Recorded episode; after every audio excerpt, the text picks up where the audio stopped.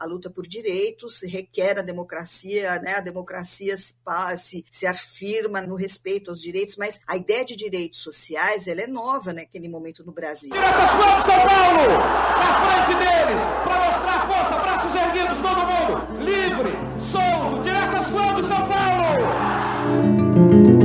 Esse é o som de um comício do Movimento das Diretas Já, exibido em uma reportagem da TV Cultura de 1984. A professora Maria da Graça Gonçalves, da PUC de São Paulo, explica que nesse período de redemocratização e ao longo da década de 80, na esteira da legitimidade dos movimentos sociais, começa a ganhar força também a luta pelo direito à saúde. Então, as políticas públicas, na verdade, claro que existiam, mas elas não tinham essa perspectiva clara dos direitos sociais, né? Então, esse é importante nesse processo a explicitação dessa noção de direitos que vai aparecer na Constituição de 88. A Constituição, com as correções que faremos, será a guardiã da governabilidade. Viva! Constituição de 1988.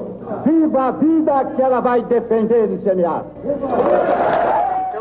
Acho que é importante a gente ver nesse processo de luta pela democracia se organiza a luta pelos direitos sociais que vão ser daí reconhecidos pela primeira vez no Brasil na Constituição de 88. E isso é um marco importante enquanto resultado dessa luta democrática, enquanto possibilidade de luta daí para frente. A psicologia estava lá. Eu sou Tércio Sacol. E eu sou Georgia Santos. E esse é o Caminhos da Psicologia no Brasil. 60 anos de profissão. Um podcast da Comissão de História e Memória do Conselho Regional de Psicologia de São Paulo. Episódio 3 Psicologia, Movimentos Sociais e a Luta por Direitos.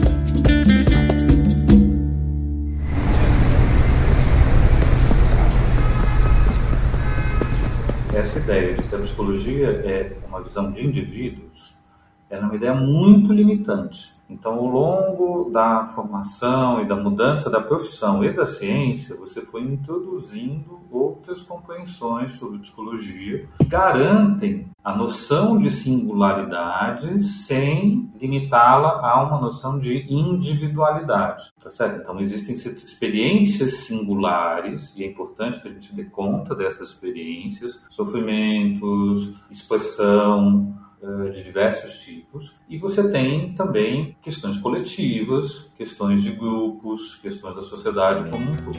O professor Luiz Galeão, do Departamento de Psicologia da USP, explica que, assim como o processo de democratização foi transformador para a atuação de psicólogas e psicólogos no Brasil, a experiência de luta coletiva também foi revolucionária. Os movimentos sociais influenciaram a psicologia para longe de uma visão individualista. Especialmente durante e após o período de redemocratização, apresentaram problemas que a psicologia, até então também oprimida por uma ditadura militar, desconsiderava. A gente tem muito a aprender e então existe o que a gente chama de um encontro de saberes entre a psicologia, particularmente a psicologia social, e os movimentos sociais. Movimentos sociais são coletivos da sociedade civil que se organizam politicamente para o desenvolvimento de ações e reivindicações diversas. Algumas das expressões mais conhecidas são as passeatas, as caminhadas, as manifestações que reúnem um grande número de pessoas. Mas há outras formas de se engajar em um movimento social, e isso passa por organizações, formações, estudos, reuniões e diálogos. E o movimento social se constrói a partir de redes, tradições e solidariedade que sustentam essas atividades. Em regimes autoritários, os movimentos sociais são alvos da censura, criminalização e forte repressão. No Brasil, além da tortura institucionalizada durante a ditadura militar, até a livre associação foi proibida após o AI-5. Mas, mesmo nessas condições, há oportunidades políticas. No nosso caso, as eleições para escolher parlamentares no final dos anos 70 foram determinantes, porque aí os militares perceberam que já não tinham apoio popular, já que a maioria eleita foi do MDB, partido de oposição. Aos poucos, o regime foi enfraquecendo e os movimentos sociais se fortalecendo. Então havia ali a possibilidade de você se reunir diante da ditadura E aí vai minando a ditadura, que vai minando aquelas consequências mais cotidianas da ditadura. A caristia, a falta de alimento, que a gente está vivendo hoje, a falta de é, saúde. E os movimentos reconhecem, então, na saúde e na psicologia essa dimensão coletiva e não apenas um problema pessoal individual. Assim, aparece a dimensão social, ou seja, a situação de saúde física e mental depende diretamente das condições de vida das pessoas. E o direito à saúde implica trabalho em condições dignas, alimentação para todas as pessoas, moradia com condições básicas de higiene e saneamento, implica em acesso à educação e informação, qualidade adequada do meio ambiente, transporte acessível e seguro, descanso, lazer e segurança. Isso significa que para se ter saúde é essencial a igualdade no acesso aos serviços de saúde. E para que isso aconteça, segundo a professora Ana Bock, da PUC de São Paulo, é preciso reivindicar. Nós vamos ver ferver movimentos sociais que crescem desde movimentos de mulheres por creche, né, até depois movimento pela anistia, movimento pelas diretas. Né? Nós vamos assistir uma enorme movimentação social no Brasil. E isso, as psicólogas não tinham por que não estar né, uh, nesse movimento todo. E na esteira desse momento aparece a necessidade da reforma sanitária. O movimento da reforma sanitária nasce justamente no contexto da luta contra a ditadura, no início da década de 1970. E esse nome foi usado para dar conta do conjunto de ideias a que a gente se referiu há pouco, sobre as mudanças e transformações necessárias na sociedade e, consequentemente, na área da saúde. As propostas que resultaram desse movimento foram aglutinadas em torno da universalidade do direito à saúde e foram oficializadas com a Constituição Federal de 1988 e a criação do Sistema Único de Saúde, o SUS. Apesar das incongruências no texto constitucional, o Brasil é o único país da América Latina que institui, naquele momento, um sistema de saúde universal. E o SUS está inserido em uma concepção ampla de seguridade social, que reúne as áreas de previdência, saúde e assistência social, os direitos assegurados pela Constituição Cidadã e todo o processo de construção do SUS propiciam avanços fundamentais nas décadas subsequentes. E aí, estamos falando de descentralização político-administrativa, participação social, mudanças no modelo de atenção, expansão do acesso a serviços públicos e melhoria de indicadores de saúde. Mas a gente deu esse salto de 10 anos da abertura política no fim dos anos 70 para a promulgação da Constituição em 88 para mostrar justamente a potência dos movimentos sociais dos quais a psicologia faz parte. Porque isso só aconteceu, o SUS só aconteceu porque houve organização e reivindicação de diversas frentes. Um grupo importante de reivindicação nesse momento constitui os movimentos eclesiais de base, como explica o psicólogo Luiz Galeão. As comunidades eclesiais de base são uma forma de organização social que inclui a religiosidade como um alicerce para demandas sociais. Eu nem chamava de vulnerabilidade nessa época, de carências sociais ali naquele momento. Então você tem esse núcleo.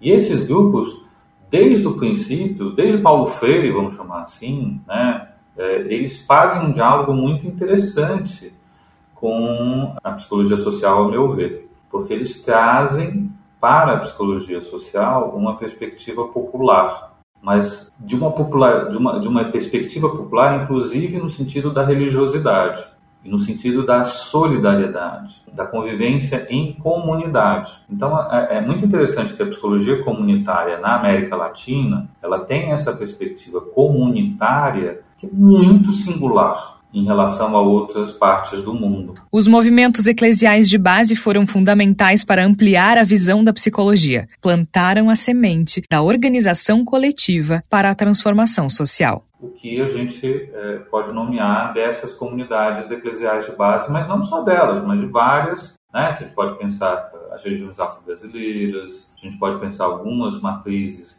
uh, evangélicas que também estavam próximas da ideia da teologia da libertação, que tinham essa possibilidade de, de enfatizar a solidariedade e essa perspectiva de que a religiosidade ajuda na transformação do mundo material, do mundo social. Ela não é um, um paliativo para as mazelas, como era antigamente vista a religião, e nem é uma perspectiva de que é só o indivíduo com fé que resolve. Então, essas comunidades eclesiais de base ensinaram muito para a gente, porque elas trouxeram para a gente essa perspectiva de solidariedade para transformar o mundo social com com generosidade, com reconhecimento. As comunidades eclesiais de base talvez já não sejam tão fortes assim, mas são, de certa forma, a raiz de outros movimentos que se tem hoje.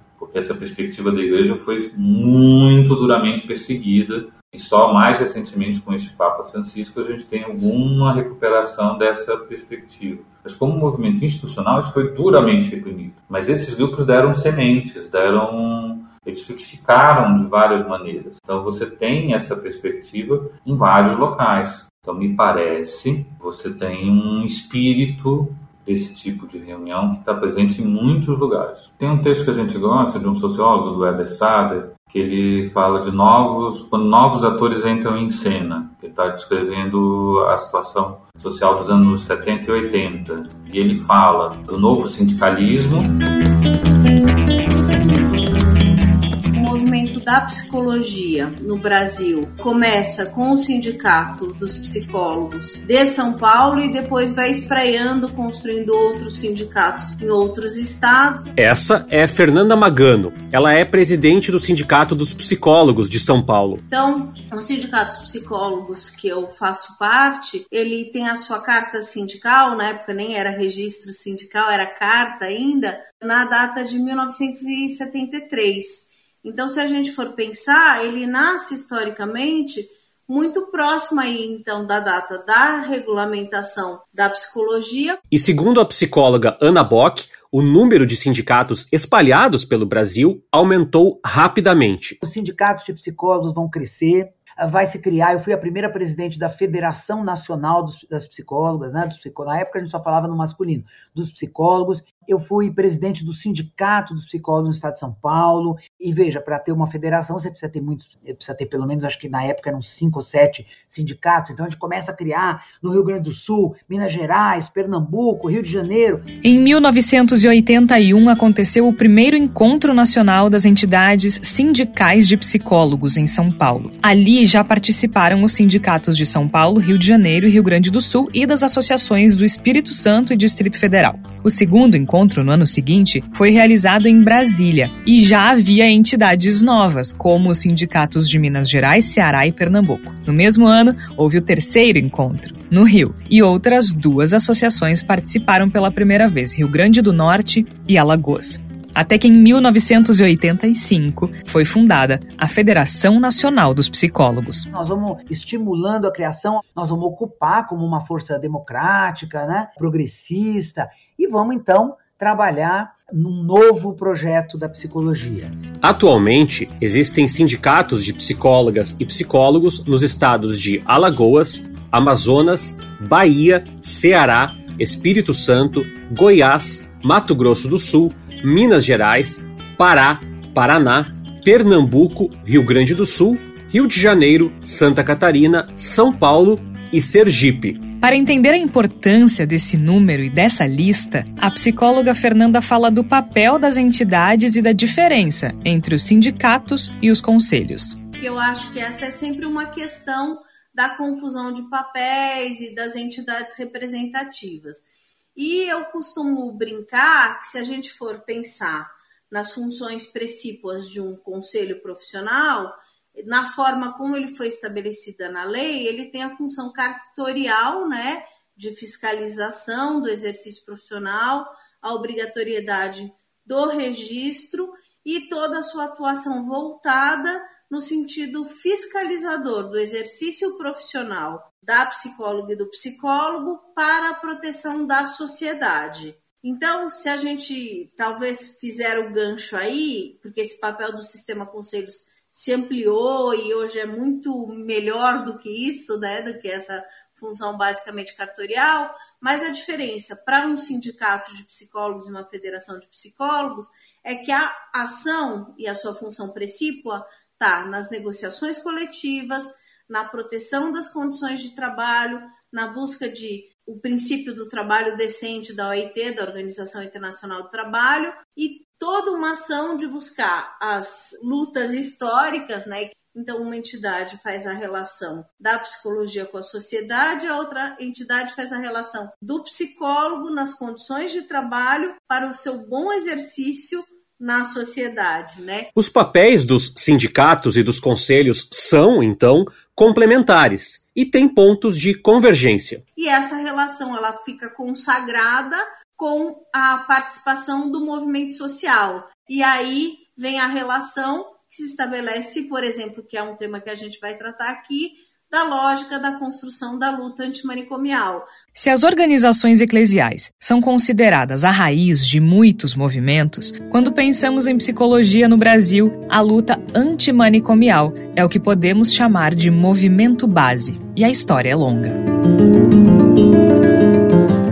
Pontuando de uma maneira mais radical, é como se fosse uma prisão. Essas pessoas são condenadas pelo diagnóstico. Isso a que o psicólogo Rogério Giannini se refere é o que chamamos de lógica manicomial, que guiou o tratamento de pacientes correta ou incorretamente diagnosticados com transtornos mentais ao longo de décadas no Brasil. Isso significa que, nesse período de que a gente está falando, final da década de 70 a início de 80, as pessoas eram comumente internadas em hospitais psiquiátricos, os chamados manicômios, e essa internação ocorria de forma desumana. Não eram raros os relatos de tortura e morte. Quem nunca ouviu falar, por exemplo, do que ocorreu em Barbacena, em Minas Gerais? O caso é tão assombroso que a imprensa chegou a chamar de Holocausto Brasileiro. Isso porque morreram mais de 60 mil pessoas internadas no Hospital Colônia. Pois é contra isso a que se dedica a luta antimanicomial contra a internação, especialmente forçada em hospitais psiquiátricos,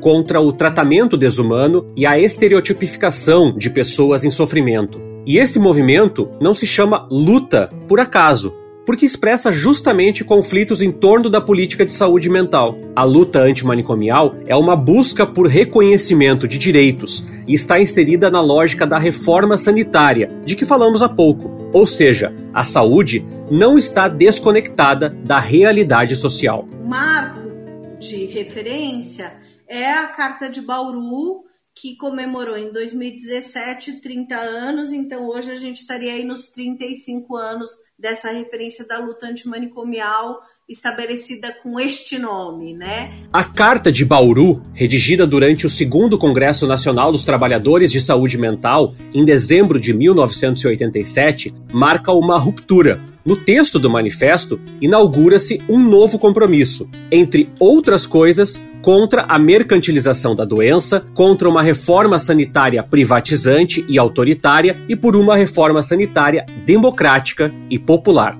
E por isso, dessa luta, nasce o Movimento pela Reforma Psiquiátrica, com o objetivo de modificar o sistema de tratamento, eliminando gradualmente a internação que opera de maneira a excluir e isolar o paciente e instituindo uma rede de atenção psicossocial. Mas isso não se faz da noite para o dia. E ao longo dos anos, o maior empecilho foram as chamadas comunidades terapêuticas, como explica Giannini. E aí, quando você toca nas comunidades terapêuticas, porque de certo modo esse grande outro que eu preciso se me afastar, de alguma forma deixou de ser o louco clássico para ser a pessoa carimbada como pessoa com uso abusivo de álcool e outras drogas. Se você olhar, as comunidades não são para atender os loucos clássicos. Ah, quem tem um diagnóstico de esquizofrenia, etc. Digamos, por exemplo. Transtorno bipolar não é, não é isso. Porque esse nome pega lá um nome que vem de uma lógica inglesa, que era uma outra questão de modelo estabelecido, e faz aqui o que a gente chama de trabalho forçado, de situação que é asilar, manicomial. Então, é o nosocômio renascido com um nome que parece bonitinho e para os incautos que não conhecem a lógica da reforma psiquiátrica até acham, poxa, é uma comunidade terapêutica, vai ter um cuidado terapêutico. Não, é cadeia, caixão, né, trabalho forçado e caixão, porque a gente tem o caso do Damião Ximenes, que foi clássico da denúncia internacional na Organização dos Estados Americanos, de que sim, a morte foi por violação de direitos humanos e foi sob tortura.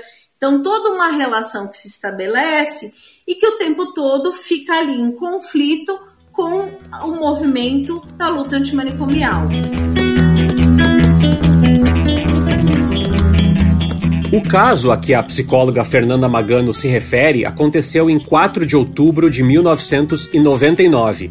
Damião Ximenes Lopes foi morto em decorrência de maus tratos sofridos na Casa de Repouso Guararapes, em Sobral, no Ceará. Apesar dos sinais de violência no corpo de Damião, o motivo do óbito foi primeiro registrado como morte natural e depois como causa indeterminada. Foi o primeiro caso do Brasil analisado pela Corte Interamericana de Direitos Humanos. E há uma série de problemas em torno das comunidades terapêuticas a começar pelo método, de acordo com Janine. Qual é o método? Você isola, veja, ao, ao arrepio da lei, né? Por que, que uma comunidade terapêutica pode ir lá sequestrar uma pessoa e prendê-la e ficar nove meses? Não, mas a família disse que pode. Mas a família não, já tinha uma tutela, e, e a tutela também, na verdade, é ilegal, é inconstitucional. Né? Na verdade, mesmo que você tivesse uma dificuldade muito grande, você teria no máximo uma pessoa para te ajudar na decisão, decisão apoiada e não e não uma tutela no sentido de de interditar a pessoa. Mas a família interna, por nove meses, e essa ideia de que essas pessoas que fazem uso de drogas, elas têm uma falha moral, e quando você olha nos textos das próprias comunidades terapêuticas, eles afirmam com todas as letras, é uma doença, então isso justifica a internação no sentido clássico da internação,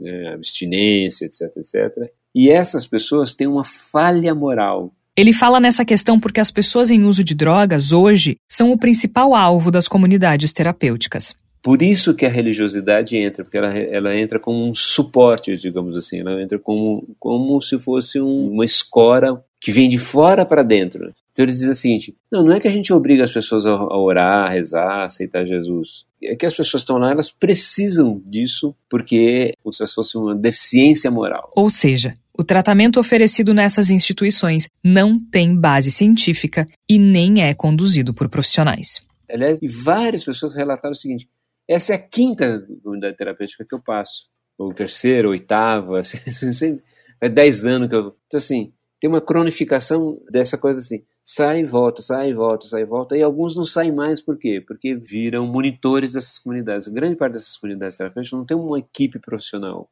tem ex bem aspas isso, eles se autodenominam ex-drogados, que passam a, a, a, troco de alojamento e alimentação, e os trocos, a serem os monitores das comunidades terapêuticas. Isso é um problema gravíssimo, né? inclusive porque há uma exploração é, circunstancial de trabalho em, em, condições análogas a, uma espécie de escravidão. Desde os próprios usuários, né, que são obrigados a fazer a limpeza, almoço. Então, qual é o esquema de tratamento? Um, não tem redução de danos, é abstinência. Ponto. Um. Dois, isolamento. Três, o apoio religioso, digamos assim.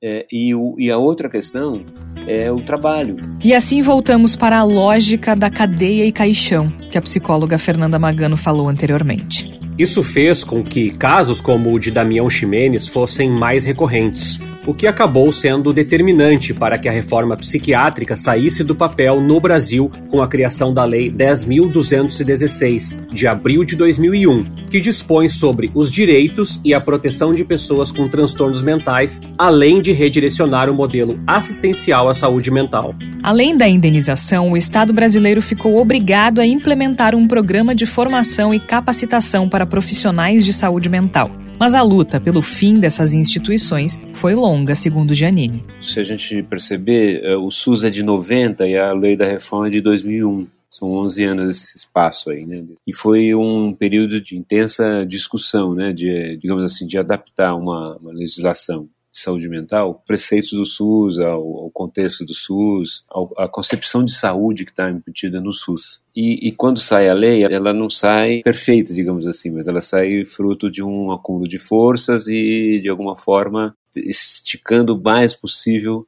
Tanto que ela pensa numa uma rede substitutiva ao manicômio, mas não fala que não tem mais manicômio, né? Não extingue os manicômios mas vai criando, digamos assim, as condições para fazê-lo, né? Com, com, a criação de uma rede substitutiva, cujo o epicentro, digamos assim, é o CAPS, é um serviço de porta aberta, não é um ambulatório especializado, mas é um, um serviço, digamos assim, que faz essa, esse meio campo entre a população usuária desse serviço e a própria sociedade, a própria comunidade. Então é uma rede referenciada, uma rede comunitária, e é uma rede que se pretende é, mudar, as, uh, mudar as relações com a sociedade. A dificuldade passa, é claro, por questões políticas. Afinal, muitas dessas instituições eram particulares, mas tinham contratos com o governo, ou seja, recebiam dinheiro público. Aliás, recebem. E assim voltamos ao problema das comunidades terapêuticas.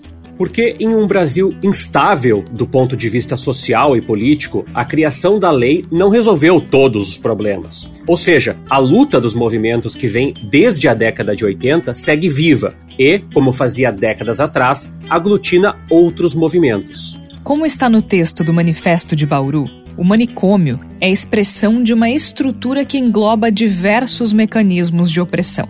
Afinal de contas, quem vai para o manicômio? Você tem preconceito racial, você tem preconceito contra mulheres, você tem preconceito contra povos originários. Então, a ideia de exclusão e do preconceito organiza, e a ideia do estigma também organiza a vida social. A gente está vivendo isso nos últimos anos. Discurso de ódio, etc. Então, são dirigidos a qualquer um, mas também a populações específicas, LGBTs, então, então, toda essa dinâmica não, não, não, foi extinta. O movimento da luta antimanicomial, portanto, aglutina outros movimentos dentro da psicologia como é o caso de movimentos negros, LGBTQIA, especificamente nos anos 80, os movimentos associados à luta em favor dos pacientes com HIV e também movimentos de mulheres durante muito tempo em hospital psiquiátrico, onde se tinha é, eletrochoque, onde as pessoas ficavam dopadas de medicação, muitas, né, eram internadas lá por N razões. E aí, durante muito tempo em hospitais psiquiátricos como Juqueí, como Barbacena, né, que são hospitais conhecidos, as mulheres eram colocadas lá. A psicóloga e pesquisadora Emanuela Toledo conta que as mulheres constituíram e ainda constituem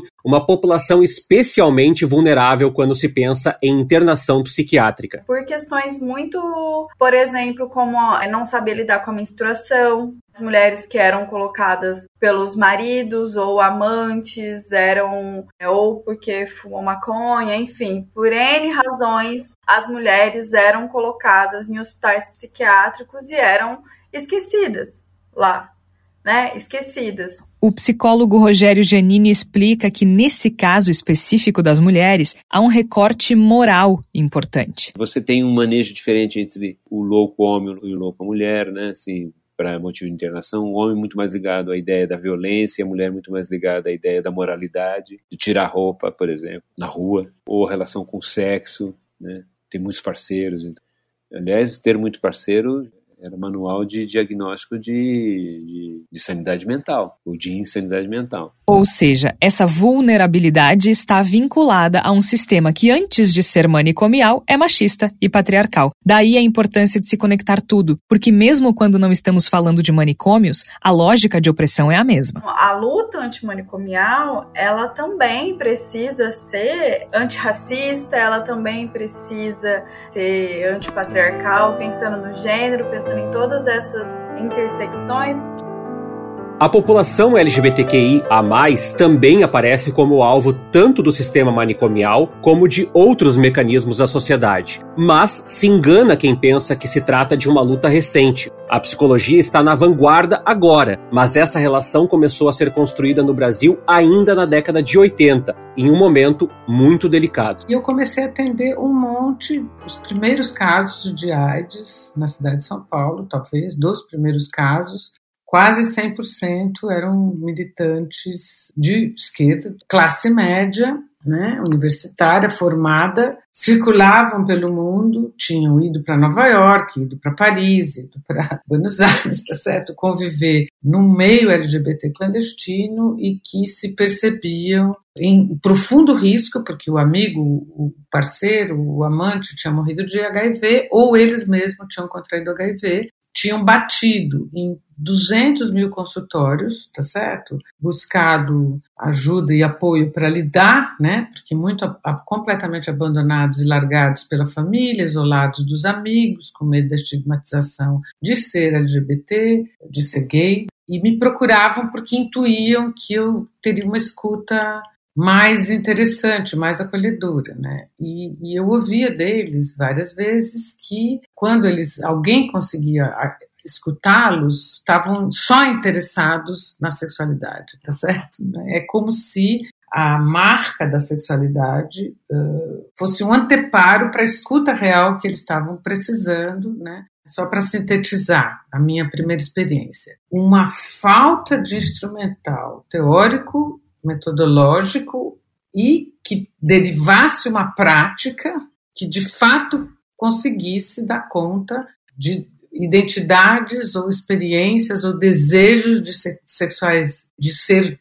homem, o modo de ser homem ou mulher, né, ou não binário, que pudesse resultar numa prática distinta e que respeitasse o direito das pessoas sem normatizá-la, sem incluí-la numa categoria de anormalidade ou de estranheza. Essa é a psicóloga Vera Paiva, professora de psicologia social do Instituto de Psicologia da USP. Ela conta que, naquele momento, as psicólogas e psicólogos tiveram que pensar em teorias da psicologia que dessem conta de questões de gênero e sexualidade e oferecessem o acolhimento adequado. E os movimentos sociais foram importantes para essa construção. Movimento social de AIDS, movimento social LGBT, movimento social de putas, o movimento social de usuários de droga injetável. São movimentos sociais poderosíssimos e esses movimentos que eu citei foram super relevantes e a gente trabalhava junto com a resposta comunitária desses movimentos. Vera Paiva explica que a AIDS não é apenas um evento viral como a Covid que experimentamos agora. É construída socialmente e contribui para a formação de estereótipos de gênero e sexualidade. Ela conta da própria experiência à frente desse enfrentamento. E eu fui a pessoa que grávida com barrigão do meu primeiro filho tá? Eu ia no, na frente do debate público da universidade e dizia: eu estou grávida e atendo pessoas vivendo com AIDS no meu consultório. O primeiro caso de AIDS no Brasil é de, 90, de 81, isso já era 89. A histórica patologização das sexualidades, a normatização do desenvolvimento da masculinidade e da feminilidade numa certa direção normativa na minha opinião, até o final dos anos 90, marcou a psicologia. Começa a mudar radicalmente no final dos anos 90, início dos 2000. E hoje, segundo Rogério Giannini, no que diz respeito às questões LGBTQIA, embora não seja uma posição hegemônica, a psicologia está na vanguarda. A psicologia tem se negado, por exemplo, a dizer que, que, que as sexualidades são, são divergentes, são, são doença. Inclusive, antecipando, que a medicina diz que muita gente fala assim, ah, mas a homossexualidade não é mais doença, a própria medicina já não considera mais doença, a Organização Mundial da Saúde, mas a transexualidade, a travestilidade é, ainda é uma... Não, para psicologia não, a gente, a gente não precisa seguir o manual, a gente precisa seguir o CID. E assim, segundo a psicóloga Vera Paiva, a psicologia se abre para outras dimensões. Que também foi uma guerra de posições que é a dimensão racial psicologia, o comportamento, a experiência, o sofrimento é psicossocial. Tem cor, tem cor da pele, tem origem étnica, além de ter sexo e gênero. São categorias que a, a velha psicologia não incluía, não não adotava e não teorizava a ponto de poder derivar formação prática para os profissionais que formavam. Porque até hoje nós temos questões muito graves e sérias em relação ao racismo. Nós estamos num país que não reconhece, não que não reconheça, que é uma recusa em poder é, reconhecer os efeitos efetivos que não só o processo de escravização produziu, mas como o pós-escravização produziu. Portanto, dizer que a psicologia ela aceitou é muito amplo, porque ela é feita de diferentes pessoas, diferentes segmentos, diferentes filiações e diferentes interesses, inclusive. Né? Essa é Maria Lúcia da Silva, coordenadora da Articulação Nacional de Psicólogos Negros e pesquisadora e integrante do Instituto Ama Psique e Negritude. Ela explica que a movimentação para a psicologia se abrir para a dimensão racial e na direção das demandas dos movimentos negros começa nos anos 50. E o que tinha naquele momento o movimento negro neste período, né, 60, mas um pouco antes, década de 50, ele era um movimento de luta, mas ele era mais de integração social, não de confrontação com o sistema, embora isso também confrontasse. Eu acho que Década de 70, o movimento faz uma mudança no seu perfil de atuação política, ele passa a ser um movimento reivindicatório, ele passa a responsabilizar a sociedade brasileira pelas condições materiais de existência da população negra. Isso muda as características, inclusive para você olhar as instituições. E um outro momento é quando começam as discussões sobre racismo institucional, que é aí que você vai compreender que a instituição é responsável pelo não acesso, ou quando você acessa pela não mobilidade ou pela não permanência. Então, há uma configuração a gente conquista é, racismo é crime na Constituição de 88, mas só em 2000 que a gente vai começar a trabalhar com o conceito de racismo institucional, porque antes todo tipo de racismo, sendo em qualquer lugar, ele era individual, era eu com você, você comigo. Hoje não. Hoje as instituições são responsáveis para prover condições para aquela instituição não reproduzir o racismo. Então, são conjunções e crescimentos, né? E, segundo Maria Lúcia, diante dessa conjuntura, há uma luta constante na psicologia, entre os movimentos sociais e o ensino, entre os movimentos sociais e a academia. Porque a academia, inclusive, ela é uma das mais tradicionais espaço para a construção do conhecimento. E a academia ela está baseada ideologicamente num conhecimento europeu. Portanto, a academia pensar o Brasil, não posso falar da academia, posso falar de algumas pessoas que estão na academia. Você tem um conjunto de pessoas que compreendendo o impacto da colonialidade o impacto da escravização, começa a ter um olhar mais crítico para a ciência de uma maneira geral e especificamente para a psicologia. O psicólogo Emiliano de Camargo David, também do Instituto Ama Psique e Negritude, lembra que a psicanálise, embora não o único, é um dos campos que se abriu para essa crítica dos movimentos sociais para a psicologia e se dispôs a discutir a questão racial. Penso que a psicanálise foi um dos campos da psicologia que muito discutiu a questão racial, embora muita gente diga o contrário. Mas há uma série de estudos, em especial quando comparados a outras abordagens da psicologia, em torno da dimensão racial na psicanálise. Então, não que a questão racial seja uma tradição psicanalítica, penso que não.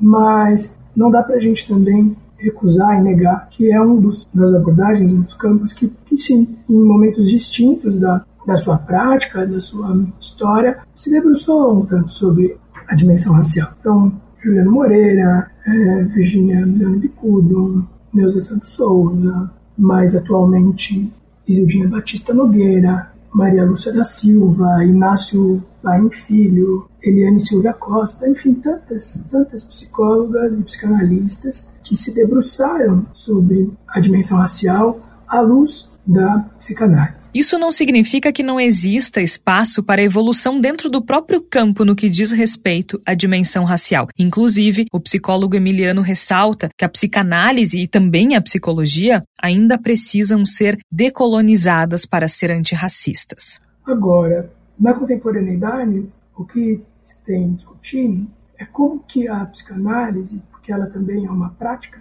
como é que ela escuta, como é que ela maneja, como é que ela intervém como é que ela interpreta as relações raciais. A gente tem feito uma luta constante no sistema conselho, que é o representante máximo da psicologia, para de fato incorporar as pautas do antirracismo. Então, digamos que o Brasil caminha, mas ele não chegou ainda no lugar que ele deveria ter chegado, né? Por um lado. E por outro lado, é importante a gente pensar que de 10 anos vividos, 7 anos são de escravização. Portanto, ideologicamente, a gente ainda tem uma aura que emana do colonialismo, da colonização e da exploração. Tanto é assim que o psicólogo Emiliano entende que a reforma psiquiátrica é branca.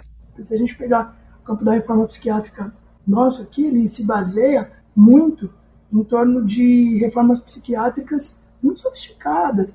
Por exemplo, a reforma psiquiátrica italiana, a reforma psiquiátrica francesa. A nossa reforma psiquiátrica olha muito para esses modelos. E que bom, são modelos realmente muito interessantes. Mas eles não podem ser exclusivos. Por isso, ele sugere o aquilombamento como alternativa à lógica manicomial. Ele entende que os quilombos são uma experiência radicalmente brasileira que podem oferecer respostas às redes de atendimento psicossocial que, no papel na legislação, foram pensadas a partir de realidades distintas da do Brasil. Então, partindo né, de, uma, de um princípio que o quilombo já era um espaço que acolhia os ditos anormais, para usar aqui um termo Foucaultiano, né? as prostitutas, os loucos, o, todos os grupos de indesejados, né?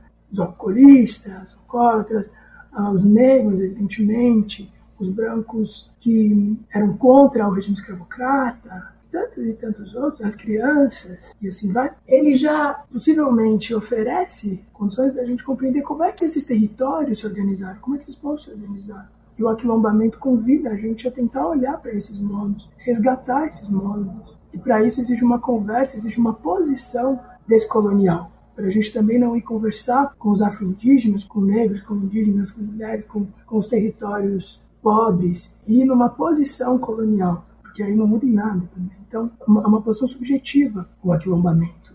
Por isso que ele está para todas as raças. Né? Você pode ter brancos, indígenas, nipo-brasileiros, enfim, todos os grupos étnico-raciais podem se aquilombar no, no meu entendimento. Para a psicóloga Maria Lúcia, é preciso chegar a uma confluência de movimentos. Uma mudança de qualidade, de fato, eu penso que poderá ocorrer quando de fato houver um alinhamento e uma incorporação do antirracismo por parte da população branca, porque é isso é que vai fazer mudar a estrutura do país. Então não tem saída, não tem saída se não houver de fato um engajamento que seja responsável e que se pense qual é a transformação possível que eu posso, qual é o meu papel numa transformação efetiva da sociedade brasileira. Qual é o papel de cada um de nós na construção de uma sociedade em que toda existência seja digna? Qual é o papel da psicologia? Porque, ao fim e ao cabo, quando falamos de movimentos sociais e direitos, falamos de dignidade. Uma sociedade em que todos tenham o direito de existir e viver com dignidade. E não é o que acontece quando impera a lógica manicomial de opressão. O manicômio ele extrapola as paredes manicomiais e a instituição asilar psiquiátrica. Né? Então, como é que a gente entende que o aprisionamento em massa é, é, é manicomialização? Como é que a gente entende que a pauta de, de valores, do jeito que ela tem sido discutida, é manicomialização? A pauta de costumes e valores. Como é que a gente entende que a privatização do SUS é manicomialização. Os indesejáveis. Os indesejáveis da sociedade precisam ser precisa, precisa ter é, mecanismos de, man, de manejo deles, de, de controle deles. Tem um elo comum que é a ideia de que você discrimina populações pelo que elas são, pela sua condição. Talvez mais do que antes, quando a gente discutia a luta antimanicomial, a gente precisa conversar com LGBT, pessoas trans, pessoas com deficiência. Acho que é um quadro fundamental a pessoa com deficiência. A aliança dessas lutas todas. Luciana Estopa, psicóloga e pesquisadora em educação inclusiva, conta que, no caso das pessoas com deficiência, houve avanços a partir do momento em que um grupo de pessoas começou a reivindicar a percepção de que deficiência é uma opressão. Então, quando você fala em compreender a deficiência numa perspectiva social, a gente tem que entender o papel do movimento internacional das pessoas com deficiência nesse sentido, que começa lá na década, final da década de 50, começo da década de 60, começa então a produzir reflexões e a difundir essa avaliação, essa reflexão, reivindicando direitos que estavam para além de assistência no campo da saúde, mas que abrangiam uma série de direitos sociais, é, direito ao trabalho, direito à vida independente, direito à cultura, lazer, enfim. Então, essas pessoas começam a dizer: parem de olhar para a deficiência como um atributo biológico e físico e vamos olhar para a deficiência no bojo das contradições sociais e das desigualdades. Assim, o movimento de pessoas com deficiência foi crescendo e se complexificando, inclusive com a contribuição do movimento feminista. Existe um universo, e aí entrando na discussão da interseccionalidade, é preciso olhar a deficiência na perspectiva de classe, de questões de desigualdade social, de gênero e inclusive de raça. Então, o movimento social de pessoas com deficiência vai se tornando mais complexo, mais robusto. O desafio do movimento está, portanto, na psicologia entender a deficiência como uma categoria social e não como uma categoria puramente biológica. E segundo Luciana, houve avanços importantes nesse sentido. Eu acho que olhar e pensar, ah, estamos atrasados, eu acho que seria uma injustiça com o movimento social das pessoas com deficiência no Brasil. Então, aí, uma série de legislações, a própria Lei Brasileira de Inclusão, a conquista da convenção como status é, constitucional. Então, é, é fruto da atuação do movimento social de pessoas com deficiência. E a professora Vera Paiva acredita que, mesmo com eventuais retrocessos, não tem volta. Os avanços na psicologia junto aos movimentos sociais, das pessoas com deficiência, dos movimentos negros, de mulheres e da população LGBTQIA, vieram para ficar, assim como o progresso da luta antimanicomial. Não tem volta, não vai se trancar esse dispositivo de sexualidade de gênero mais, não vai se trancar o usuário de droga como se trancava antes? Eu acho que é importante ter uma, uma ciência e uma profissão que se coloque francamente do lado dos excluídos e desses indesejáveis todos. E a articulação de movimentos sociais, como vimos ao longo do episódio, é importante para fortalecer a ideia de que a psicologia é mais que uma visão de indivíduos como diz o professor Luiz Galeão. Então, os movimentos sociais nos motivaram, porque eles nos interrogaram. E nós, quando vamos aos movimentos sociais, nos transformamos. Os movimentos sociais são parte de uma transformação social no Brasil. E essa transformação social influenciou a psicologia para também se afastar daquela visão elitista e individualista para uma visão mais ampla dos fenômenos psicossociais. E isso tem um impacto especialmente profundo nas práticas profissionais as condições de vida são fundamentais para a produção da saúde mental. Por isso, é cinismo quando a psicologia não se envolve nessas lutas.